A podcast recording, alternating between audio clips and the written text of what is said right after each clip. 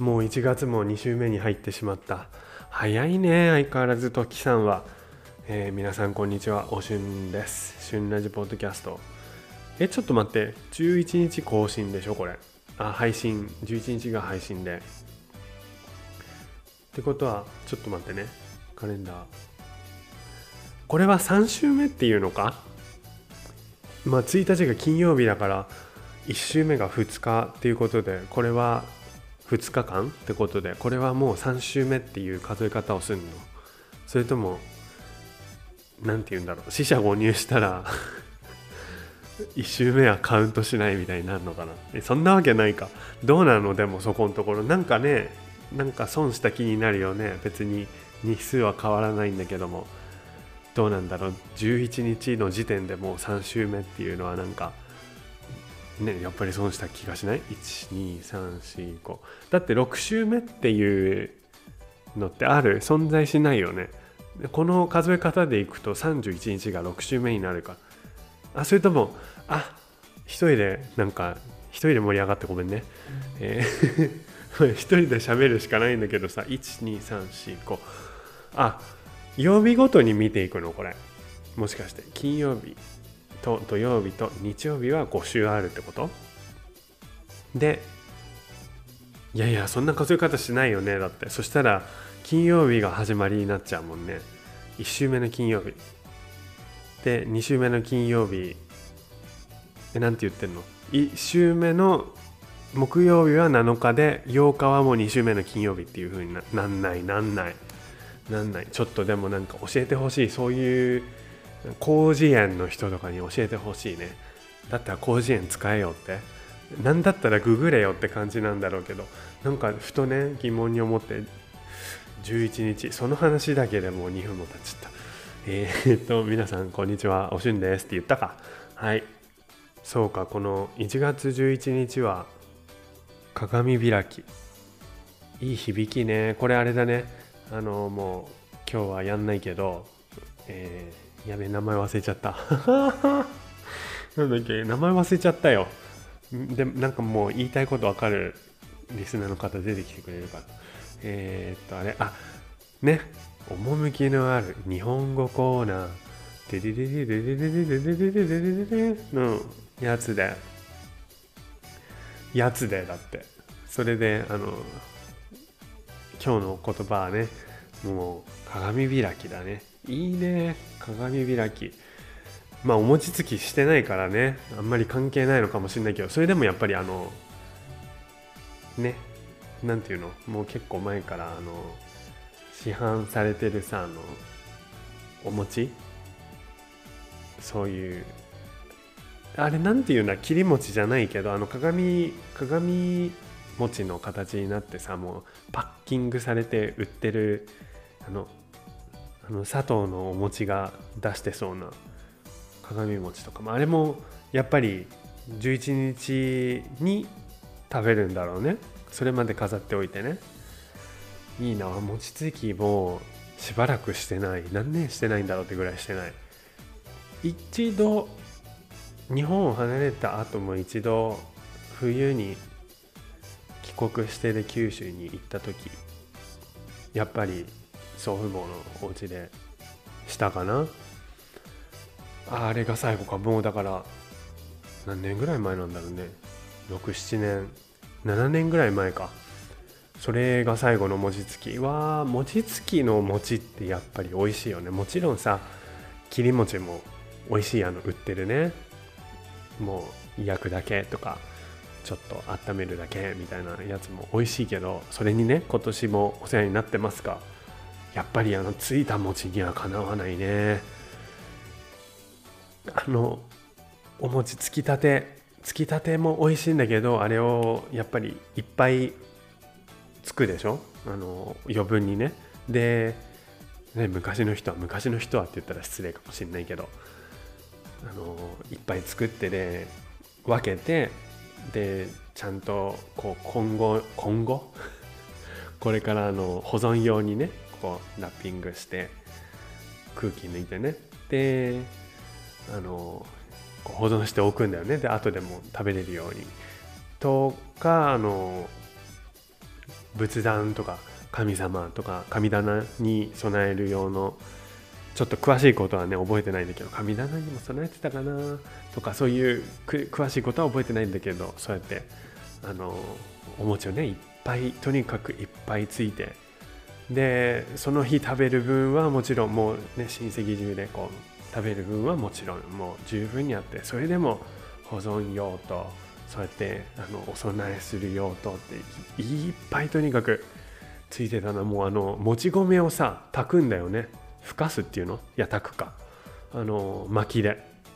もうあれは最高ね。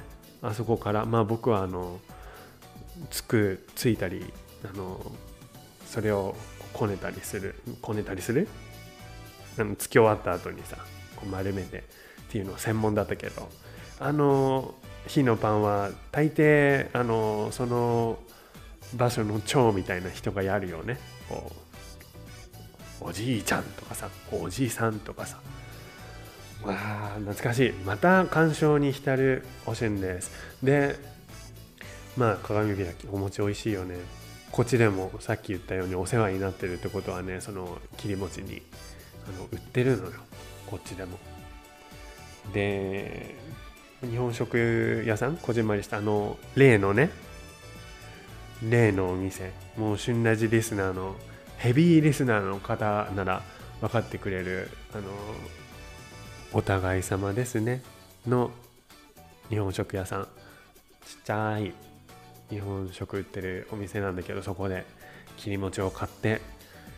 それがねやっぱりもうしょうがないけどね高いよ。もう日本のそのオリジナル価格そういうのなんていうんだオリジナル価格ってなんか混ざっちゃってるね。えー、原価じゃないよ。えー、小売価格希望メーカー希望小売価格合ってるかな。そのねよくね、まあ、大体標準的な店頭に並んでる価格だったらいくつ買えるんだろう？その同じのが2つ以上買えるよね。だから2倍以上のお値段。ちょうど2倍ぐらい。いやもうちょっとするすると思うな。そのあのユーロの冷蔵とかを入れると2つぐらい買えちゃうけど1つ分でね。だけどもまあそれでもねやっぱりお餅いいね。美味しいね。お雑煮も食べましたしお汁粉も食べましたしお汁粉はやっぱりでも小豆を炊いた方がいいね。あのー、ちょっと手抜きしようと思ってねサラシアンって僕知らなかったんだけどサラシアンってもう粉状になってるやつを水に戻してその後あの炊くんだけど。それはまあまあまあまあ食べれますって感じぐらいであのね。で最初ねそれ炊いてなんか 味見したのね。そのああよく練り上がってきたと思って味見したらね。まずっと思ってなんでまず砂糖入れ忘れてた？でもやっぱりこういう和食への砂糖はやっぱり日本のお砂糖三温糖とかがいいね。ごめんなさいあの料理詳しくないのであの小豆にはそんなの使わないよっていうのがあったら突っ込んでください。だけどやっぱりそうね。ザラメなのかな？まあわかんない。ごめんなさい。本当に無責任。無責任なお春今今年も健在です。でまあちょっとこっちのお砂糖を使ったんだけど。うんまあまあだったね。やっぱ今度はあのちゃんと小豆を買おうかな。小豆も売ってるんだよ普段は。ちょっとこの間品切れだったけど。やっぱり年末になるとお餅も売り切れてたね。さすがに新年になったら仕入れてたけど。っていうなんかもうこっちの情報をただただゆっくりとだらだらと喋ってる感じになっちゃったね。えー、しかもこっちの日本食事情。えー、11日1月11日といえば成人の式え？成人の日なんだね。成人式も僕もあのー、参加してうん年経ちますけど今年はやっぱりこの状況だからもういろんなところで成人式が中止になっているっていうまあしょうがないけどやっぱり成人式って一生に1回のもので今年できないからじゃあ来年に延期しましょうっていうものでもないしね。まあもしかしたらしてもいいのかもしれないけどでも来年は来年成人する組が成人式を迎えるわけだからね。その年だけ参加者が2倍になってもまたそこでねまあそのもうオプション自体その選択肢自体ないのかもしれないけど皆さんにとって。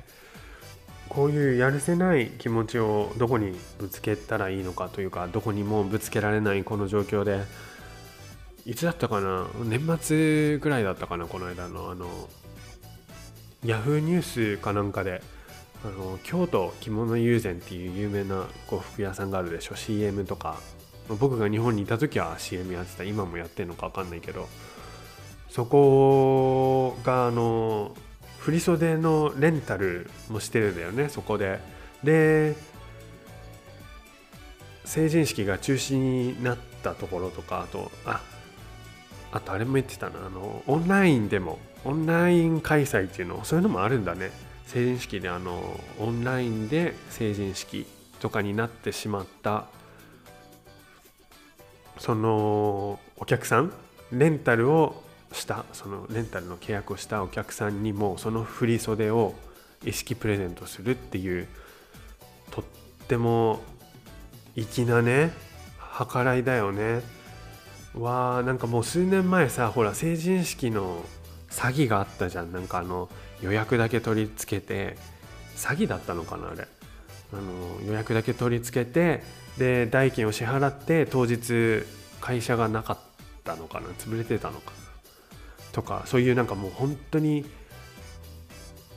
そこかよっていうねもう本当に私詐欺ってもう全般的にダメだけどもちろんそういうなんか一生もののところで人の夢を売るようなところで詐欺をするっていう話、まあ、結果的に詐欺だよね。詐欺じゃなかったとしてもね。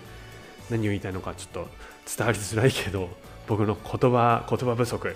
言葉不足？言葉力不足。おしゅんです。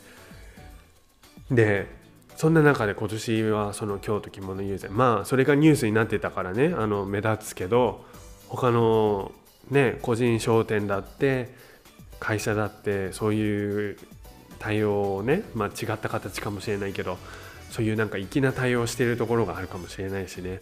なんか世の中捨て捨てたもんじゃないよなってやっぱり成人式をしたいだろうしそのしたい人たちはねもちしたくない人たちがいるのもそれはそれだし。けどそういう中でレンタルを契約した人にそのレンタルした振袖を一式プレゼントするっていうのはすごいよね。もうあの一生の思い出になるね。それこそね。でそしたらやっぱり購入した人の方がさまあ高いお金を。もちろん購入ってことは新品なわけだけども購入した人から不満が出そうなものだけどまあそんなのもないのか。だけど購入した人にもちゃんと商品券を送るって書いてあったね。すごいね。で式が延期だった場合その延期がまあいつになるかも分かんないだろうけど今のところね。でも式が延期の場合はその人たちにはそのレンタル期間を延長してくれるっていうね。すごいね。もう何て言うんだろう。最終的にはそこだよねって思うよね。やっぱり物を売る。でお金を得るために物を売るっていうのが商売だけどやっぱり心というか心意気、まあ、心か。人間だもんね。一人でなんか納得しちゃってるよ。伝え伝えようとしろおしやっぱり そう人間人間だから最終的にはそこだよねって思うね。やっぱり物を売って終わりとかじゃなくて。どういうお店でも常連になる人がいるっていうのはねまあ常連になる人っていうのはそこのものだけじゃなくてやっぱりお店の雰囲気もあれば店員さんの感じとか店員さんとのやり取りが楽しいからお店にこうリピーターとしてね行くっていうところがあるようにこういうやっぱりこれは心だね。一人で感動してるけどいいニュースだね。こういうなんかもう本当に世知辛い世の中だしもう自粛自粛自粛ってなって辛いことが多いかもしれないけどそういう中でやっぱりこういうあったかいニュースを見るとねあ人間捨てたもんじゃないなというねもうそこに尽きるね。どこに尽きんの？どこに尽きんの？ちょっと戻って尽きてください皆さん。何言ってんだ？はいおしゅんです。ということで今回も新ラジポッドキャスト最後までお付き合いください。えこれ何回目？これ何回目だ？これ30回目を記念すべき、まあ、何も特別なことはやりませんが記念すべき30回目、えー、話長いよって。最後までお付き合いください。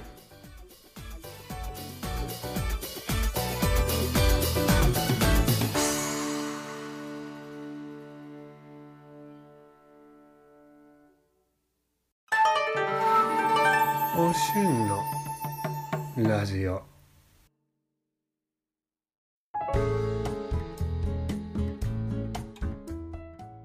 ヘルシンキもやっとここのところ雪が降ったりあのちゃんとまあちゃんとでもないなこれまだ。そんな膝下とか膝上とかもうそういう膝っていう単語が出てくるまで全然積もってないからまだまだあの足の底の部分だけだけど積もってるのは。でもなんかコンスタントに降るようになってもうその時点で去年よりは降ってる日が多いかなっていうくらい。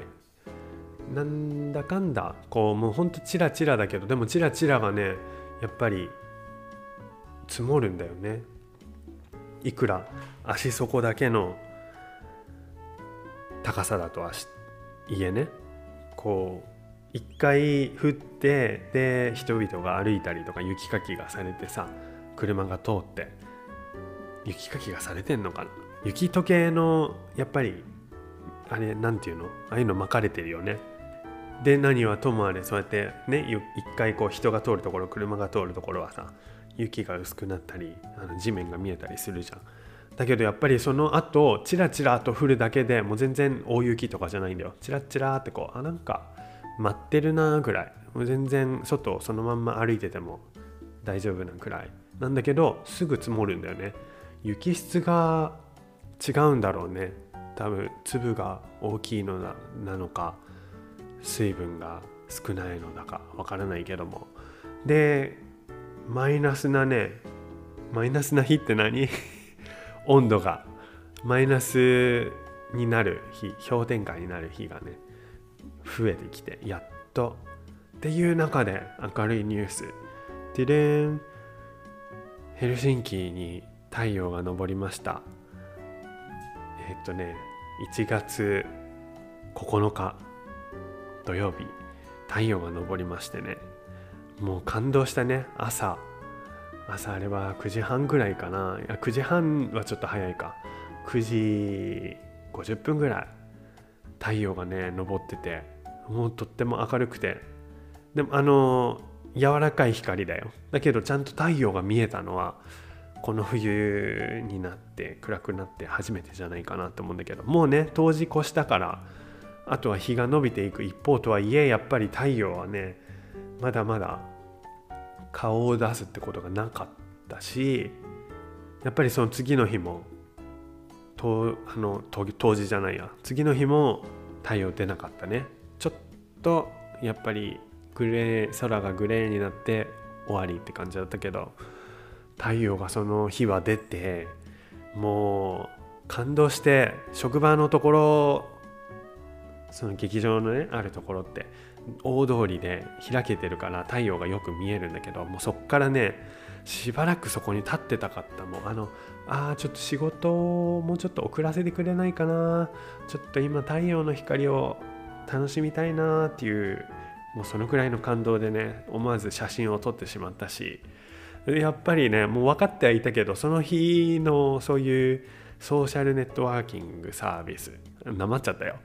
ソーシャルネットワーキングサービスのその Facebook とか Instagram とか見るとねもうその僕の同僚とかヘルシンキに住んでる人はみんな太陽の写真を載せてたね。もうそれは太陽見た時に僕が写真を撮ろうとしてあもうこれはあの一面太陽の写真で埋め尽くされるんだろうなって思ったけどそうなりましたね。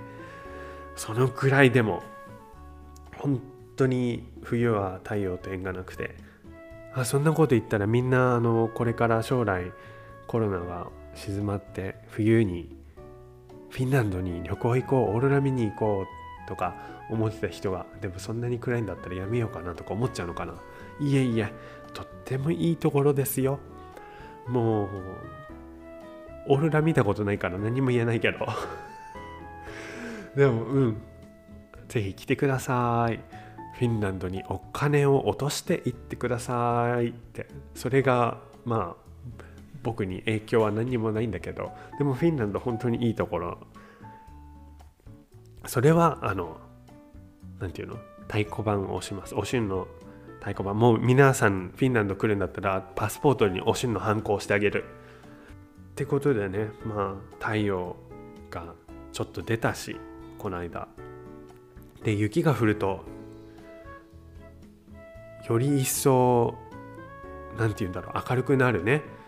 やっぱり白は光を反射するからこう外が明るく見えるし夜になってもやっぱり街灯の光がこう白で反射されるからね。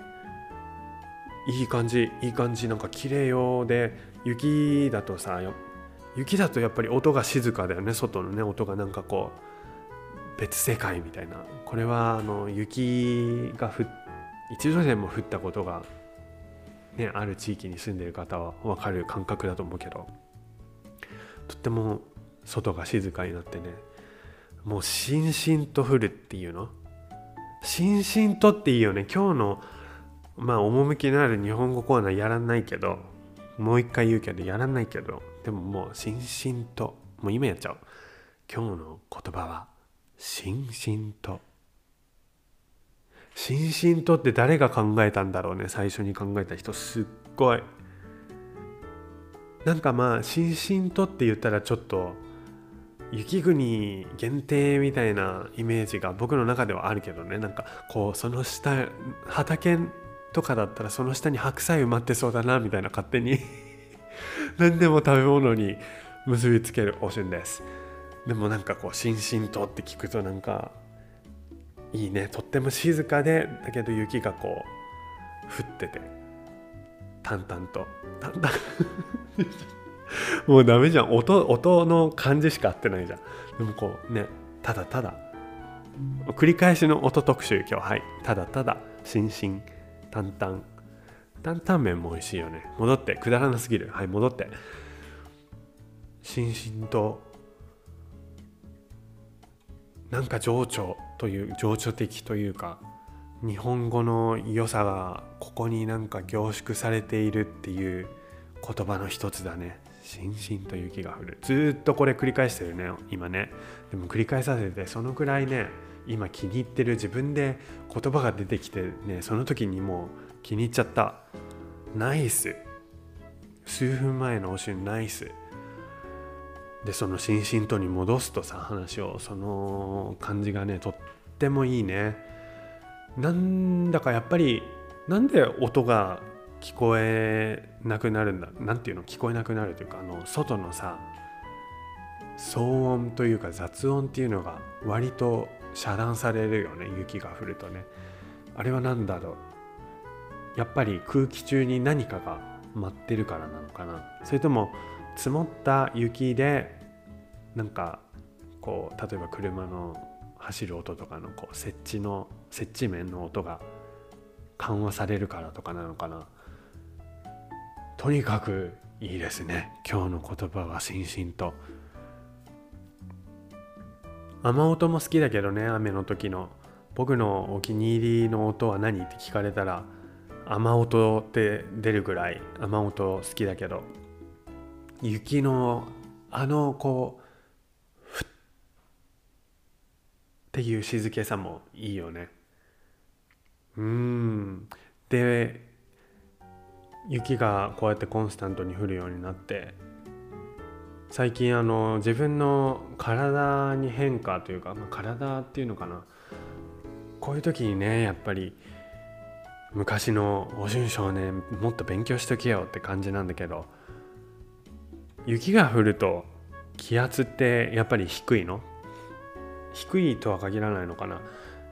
なんかきあの日本の雪が降る時は西高東低の気圧配置みたいなその言葉だけはなんかキャッチコピーみたいで覚えてんだけど。ってことはやっぱり西高東低だから高いと低いのやっぱり配置によって降ったりするのか、まあ、日本の場合だよねそれ。どうなんだろう。雪なんか無知を晒してすみませんが。っていうのもね僕あの絶対音感を持ってるんだけどその音がね音階で聞こえるっていうやつ説明合ってるかな。音流れる曲とか音とかがそのまま何の音か分かるっていうのが絶対音感なんだけどたまに僕あの耳でね聞いてそれをそのままピアノで弾いたりとかして動画を撮って自分の、まあ、Facebook なり何なりに載せたりとかするんだけどそれで新年恒例っていうことであの春の海「タンタララララララン」をね弾いて載せたの。でそれになんかコメントがついたかなんかであのもう一回こう自分の Facebook のさ開いた時に上がってきてでもう一回聞いたらさなんか音がね全体的に低く感じてであれ？おかしいなと思って。なんか自分の耳がおかしくなったか。でもたまにあったのね過去にもね。でそれか体調が良くないか。それとも今日だけなんかちょっと狂っちゃったかなとかさ。いろいろ思ったわけ。でもう慌てて YouTube で春の海のそのおことバージョンをね聞いてでそれもやっぱり低い低く感じるわけ自分の中では。だからあなんだなんかあの何て言うのそれだけ実は調律がね低かったとかじゃなくてその僕が弾いた時のピアノの調律が全体的に低かったとかじゃなくてあこれはあの聞こえ方の問題なんだと思ってね。でその日その後他の曲聴いてもやっぱり低く聞こえるわけ。そうするとあの自分の思ってる音自分の認識してるこう音とちょっとほんのちょっとなんだけどズレがあるからもうそのほんのちょっとのズレがすっごい気持ち悪くてその日はもう本当にわーすっごい変な感じがする何聞いてもなんか音が低くてね。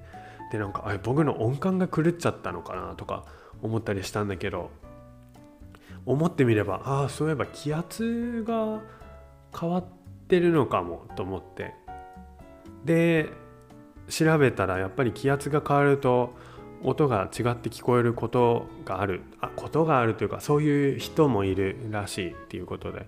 で、まあ、特にちょっと僕は音にとっても敏感というか音の高さがやっぱりそのまま何て言うんだ音階になって聞こえてくるからとってもすっとってもすんごい変な感じ。なんじゃそりゃ。とっても変な感じがして。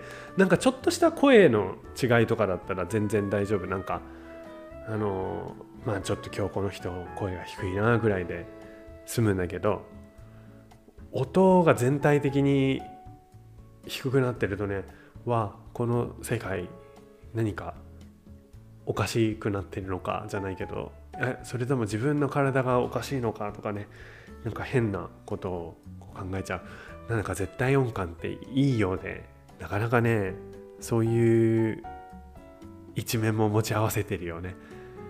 僕は個人的には全然あの流れてる音楽がドレミで聞こえてくること自体はね好きだからいいんだけどやっぱりそれが嫌な人もいるよね。またまにそのまんま僕はあの流れで来たまんまドレミで歌っちゃうことがあってそれ気づかないで。本当に気づかないで。で指摘されてあまたまたドレミ出た。あの特殊能力とか言って特殊能力なんか言われるとああそっか。っていう風になるぐらいだけど全然ね僕の場合は邪魔にならないかな。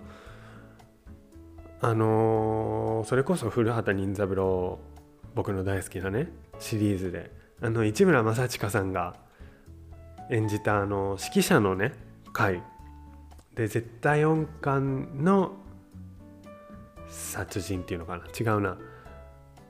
あのまあ恋人を殺してしまってでそのまあ指紋を拭き取ったりとかさする作業をしてる時にまあ自分はオーケストラの指揮者だからあの何かその時のねまあそういう作業その指紋拭き取り作業とかをはかどらせるためにかは分かんないけどオーケストラの音楽を CD かなんかでかけるんだよね。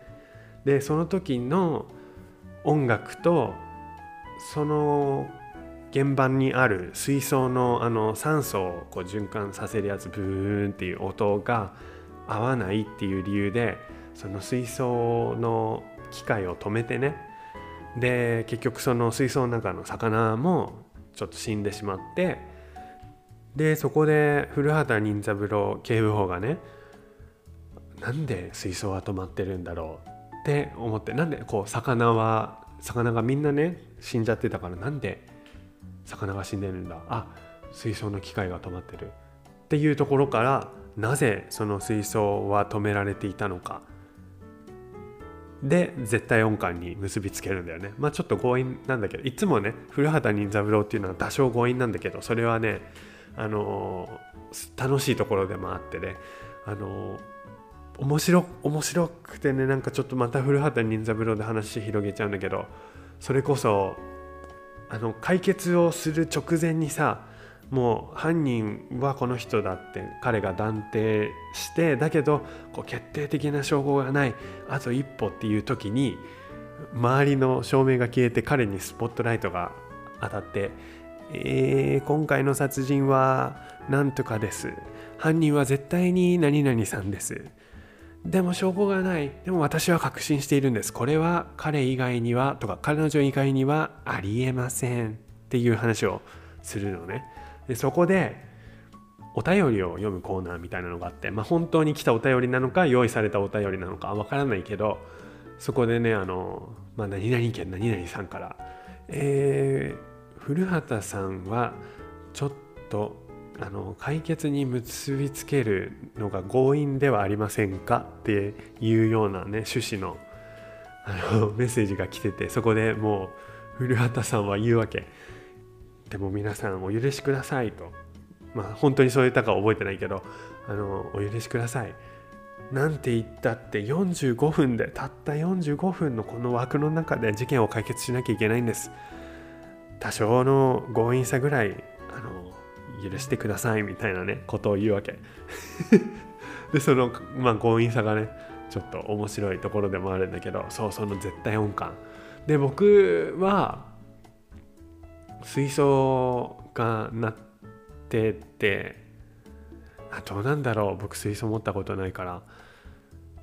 うんやっぱり音合わないと思っちゃうのかな。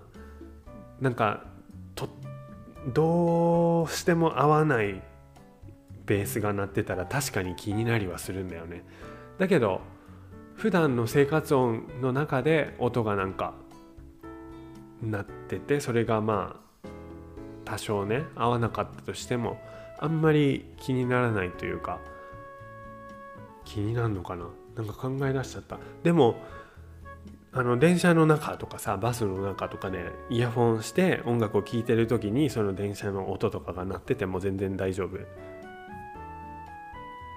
それよりも何よりもやっぱりそのさっきの話した全体的に音がね音自体がいつも自分が頭の中で認識している音と違うく聞こえる違う風に聞こえるっていうことの方が困るかな。やっぱり気圧ってすごいんだね。気圧低気圧で言うと。あそれ違った。全然違った。あの低血圧で僕話違う 違すぎるんだけど。まあ低と圧は合ってるよね。まあ何何らかしらのね。何何かしらの圧がねやっぱり低いと僕はあの不調になるというかまあもともと低血低血圧で特にねあの成長期の高校生ぐらいがひどくて高校生ぐらいの時がひどくて低血圧まあ時間にもよるんだろうけど病院に行った時診療所に行った時に下が50で上が80だった時あって低すぎるよね。うんその時はなんかああそうなんだぐらいに捉えてたけどあ低いんだなってね。あんまりその概念を知らないから血圧の標準とかね。ででも低いってことは知っててで低血圧で朝弱いんだよ。でどんくらい弱いかってね朝起きるじゃん。まあ起きないんだけどまずね。起きない起きない起きない起きない。もう叩き起こされて起きて。で朝食を食べます。本当にねもうどうしようもない子供だね高校生。もうちょっとしっかりしろよって感じなんだろうけどまあ甘えてましたね。で朝食をね食べようとするじゃん。全然入らないの。低血圧で喉を通らないの。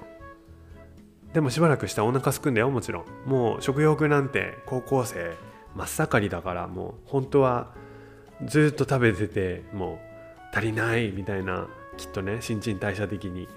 新陳代謝的に？まあそういうね、まあ、成長期だったから。だったんだろうけどもう朝だけはね本当に食べるのに何十分かかるのっていうぐらいゆっくりゆっくり食べてそれがでも20代前半ぐらいまで続いたのかな。日本離れてでもやっぱり朝食食べるの遅い時あったね。今は食べれるんだけどあの時本当にね起きなかっ私ねやっぱ低なんとか圧っていうのはやっぱり体に支障をきたすね。まあ高なんとか圧もきたすのか。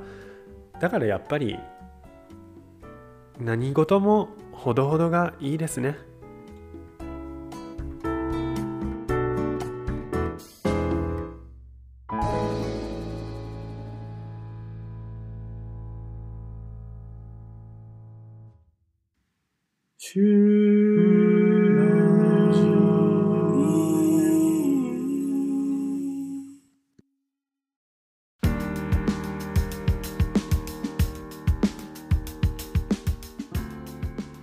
ことで、まあ、年末も年始はそうでもなかったか。年末ね1時間超えのエピソードが続いて結構喋っちゃってね、まあ、スペシャルの時は、まあ、スペシャルだから1時間半ぐらいだったけどその前もねなんかあの次回スペシャルやりますって言った時もなんだかんだ1時間超えのエピソードだったので、えー、まあねいつも通りの時間に戻していこうかなっていう意識をちょっとしてあの長くなりすぎないようにくらいの意識をして喋ったつもりで体感もまあいつもよりは短いんだけど喋っててどうなんだろう。やっぱりあのアップロードした時に長くなってんのかな。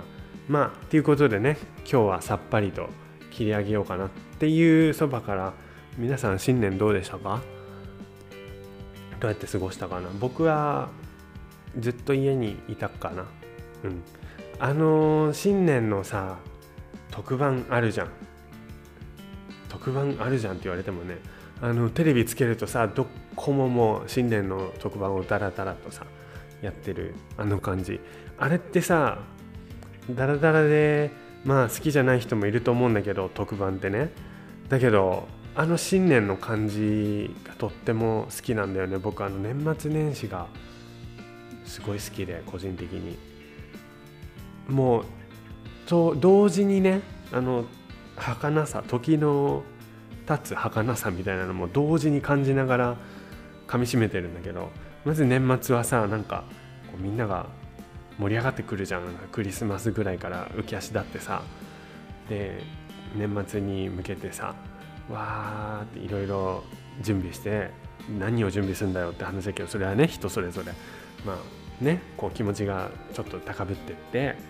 で年始年始えっと1月1日になった瞬間さ明けましておめでとうございますっていうその雰囲気が好きっていうのはちょっと前に話したと思うんだけどこの間ね話したと思うんだけどそれと同時にあもう前の年が終わってしまったと。もう今この時点では例えば今で言ったらねまああ今この時点で2020年ではなくなったんだとかねこうあもう年末って言わないんだ。これから新年なんだ。っていうなんか戻れない感。こうやってねこうなんだろう面倒くさい人だなと思われるかもしれないけど時の儚さをこうやって同時に感じてって。で1月1日、まあ、明けましておめでとうございますをまあねその場にいる人でして親戚とかでね。で寝るじゃん。で寝たらもうさその年越しの瞬間終わってるわけじゃん。もう戻ってこない。で1月1日の初詣するなりいろいろしてこうもう全てが初なんとか。でこの間ね話もうさっぱり終わるとか言ったのに終わらない。この間あの今年初めて雪が降ってでそれをちょっと動画に撮ってあ初雪って名前名前じゃないや文字つけてねインスタグラムにちょっとストーリーで投稿したんだけどよく考えたら初雪ってこの冬初めて降る雪のことだよね多分ね。だから今年初の雪って書かなきゃいけなかったんだろうね。どうでもいいですよ。で戻ってそう1月1日初詣なりなんなりまあ2日3日ぐらいまではその正月じゃん。三が日。正月ってやっぱり3日で終わるのかな？それとも1週間ぐらい正月。七草がゆを食べる時が正月の終わり？だから1週間ぐらいなのかな？七草がゆといえばセリナズナ五行箱べら仏の座鈴名鈴代これぞ七草。これをねサザエさんで覚えた僕はねえー、っとお船さん。お船さんおばあちゃんがねサザエさんのお母さんが言っててでそれをわかめちゃんにも教えてわかめちゃんも覚えてっていうエピソードがあってそれで覚えた。これぞ七草までがねセットだよね。でそのその時はもうあれだもんね。だって正月でこう暴飲暴食をしたであろう体にちょうどいいように七草がゆ言えない。七草がゆを食べるんだよね。他の意味もあると思うけど。だからそのぐらいなのか。だからもう正月終わってるんだよね。このエピソード。このこの回が「旬ラジ」の30回が配信される頃に。正月終わってるんだよね。もうずっと正月気分でいたい。それもどうなのよ。でその特番がさまあでもやっぱり新年一発目を全ての番組がさ1週間1週目にやるわけではないからまあ大体このぐらいまではまだあの明けましておめでとうございます。本年も何々番組をよろしくお願いしますみたいなさ挨拶は聞くんじゃないかなって思うけどあの特別感特にあの三が日のずっと特番なんかもうダラダラとなんかいろんな芸能人の方が着物とか着てさあの外普段行かないようなロケーションでなんかこういう行事がありますみたいな新年のねイベントを紹介したりとかするあの感じが好きでね何が好きってそのなんか特別感が好きなだけで別に番組そのものがとかいうわけではないんだけどあのね雰囲気でみんなお家にいる感じ。うん。もうでもね2021年の正月は終わりましたよ。またお春病が始まったね。このあもういつですね。もういつですね。もう1月も終わっちゃいましたね。みたいなね。今年もあと11ヶ月とか言うのかなまた。言うんだろうな。ということで こんなお旬ですが今年もお付き合いください。そして今週も最高の1週間をお過ごしください。お相手はおしゅんでした。またね。